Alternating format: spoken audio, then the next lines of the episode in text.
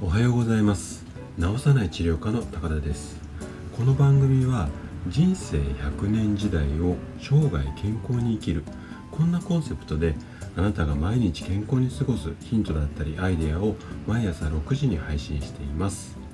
さてちょっと秋になってですねかなりこう、まあ、朝晩とかが涼しくなってまあお風呂が恋しい季節になってきたかなっていうそんな方も多いと思うんですけどもで今朝はですねそのお風呂についての話題なんですけども、えーと、テーマとしては全身浴には危険がいっぱい。ちょっと衝撃的ですよね。こんなテーマでお話をさせていただければと思います。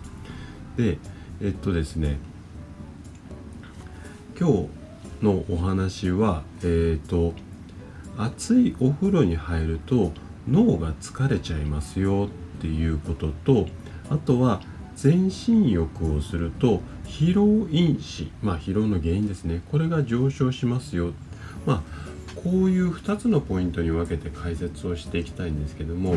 えっ、ー、となんで全身浴って危険がいっぱいなのかなっていうとそれはね熱いお風呂に入ると疲れるだけな疲れるだけなんですよ。でなんでそういうふうに言えるかっていうことを今日ちょっと詳しくお話をしていきたいと思うんですけどもでまず最初にですね熱いお風呂に入ると脳みそが疲れちゃいますよ。こんなお話をさせていただきたいと思います。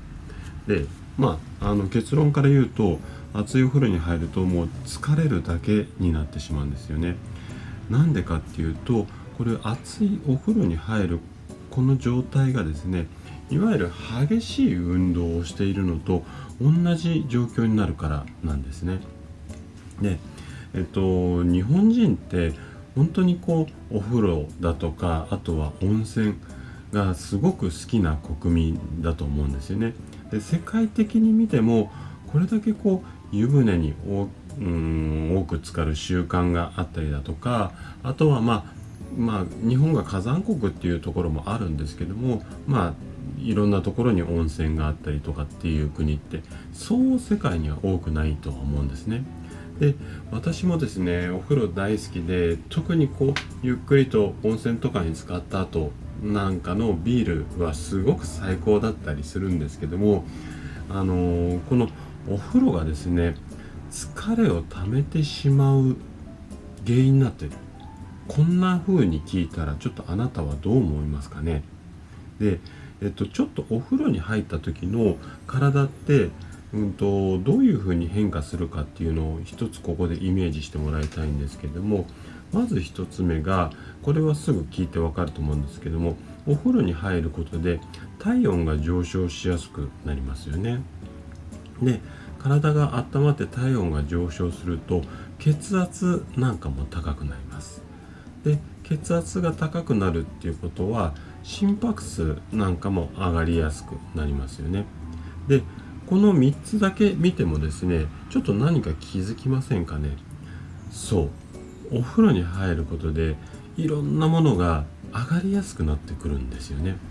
でこの上がりやすくなること自体っていうのはそんなに悪いことではないんですけれどもそのスピードがですね急激すぎると血管が急に広がったりとかあとはうんと例えば熱いお風呂から急に涼しいところに出たりすると血管が途中でキュッて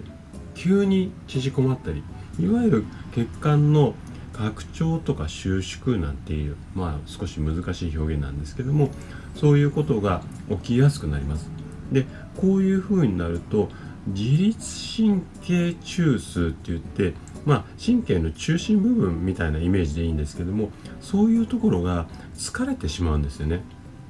であのある研究データがこうあるんですけども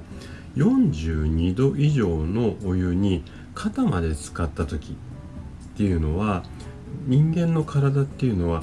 激しい運動をしたのと同じ状態で疲労度が一気に上昇するこんな研究結果っていうかデータがあるんですよ。じゃあ私たちはどんな入浴方法がいいのかっていうところですね。でここで、ええーと、2つ目のポイントで、えー、全身浴で疲労因子が上昇しますよこんなお話をさせていただきたいと思うんですけどもでまあさっきの話の続きになると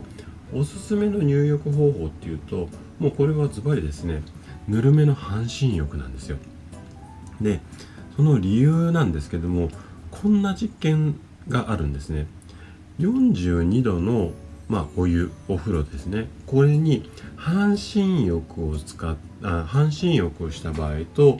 42度のお湯で全身浴をした場合この比較したデータっていうのがあって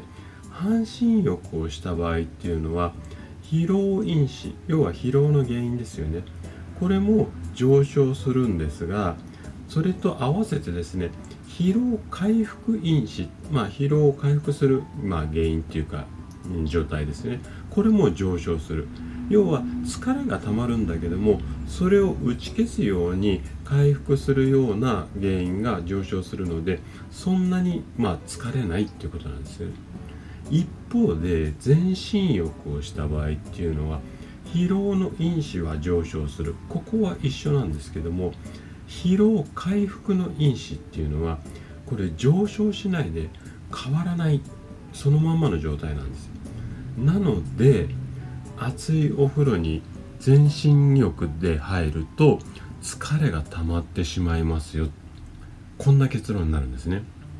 でそこでおすすめの入浴方法なんですけどもこれはですねだいたい30度からあごめんなさい38度から40度ぐらいいわゆるちょっとぬるめのお湯にですね心臓のちょっとしたいわゆるみぞおち部分ぐらいまでこのお湯に使っていただくようないわゆる半身浴っていう状態ですよね。これが一番理想的です。でこの半身浴をすることによって深部体温いわゆるこう体のまあ中心部の体温っていうのがゆっくりと上昇して副交感神経が優位っていう状態になるのでいわゆるまあリラックスした形ですよね。こんな形に私たちの体がなるのですごく体にとって、えーと、いい入浴方法なんですよね。はい。で今日のお話をまとめさせていただくとまあ、半身浴を上手に活用して生涯健康を目指してはいかがでしょうかっていう、うん、まとめになります。はいじゃあですね今日の放送はここまでとなります。あなたが生涯健康で過ごすヒントになれば嬉しいです。それではまた明日の朝お会いしましょう。治さない治療科の高田でした。